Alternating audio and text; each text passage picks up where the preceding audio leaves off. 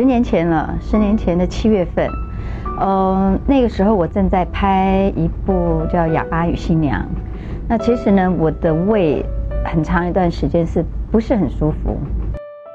那就有一天，就是也真的实在是，我觉得老天恐怕给我冥冥之中有一些讯息。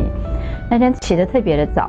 离我拍戏的时间还早，还有一段距离，所以我就到了医院去，然后要求嗯医生是不是给我一些胃药什么的。那当我要离开的时候，我就转身问了医生，我说：“呃，我的胃已经很长一段时间是这样子的感觉，然后也找不出毛病，会不会是其他的器官出了问题？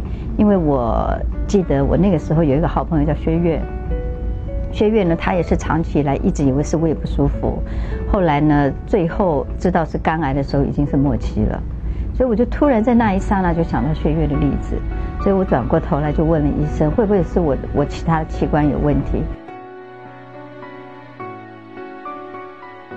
就这样子就下去照了超音波之后，就发现了十公分的肿瘤。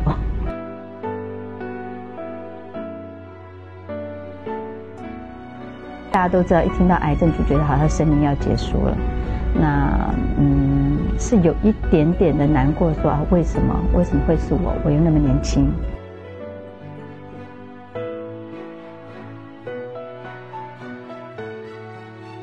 其实，在我生病的当下，我就告诉我自己，我要活在天堂，我不要活在地狱。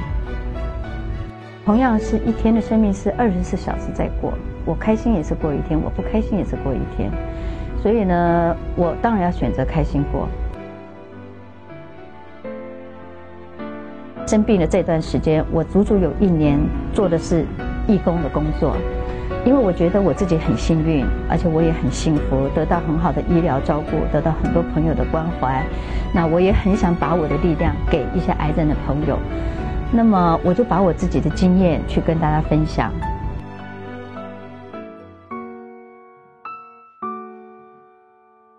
如果你现在问我，呃，我生命如果剩下最后五分钟，我想做什么？我想要的是跟我爱的人在一起，要很平静、很安详，然后跟你最爱的人紧紧拥抱，手我手一定要握着他，然后就很香的、很漂亮的、很干净的离开。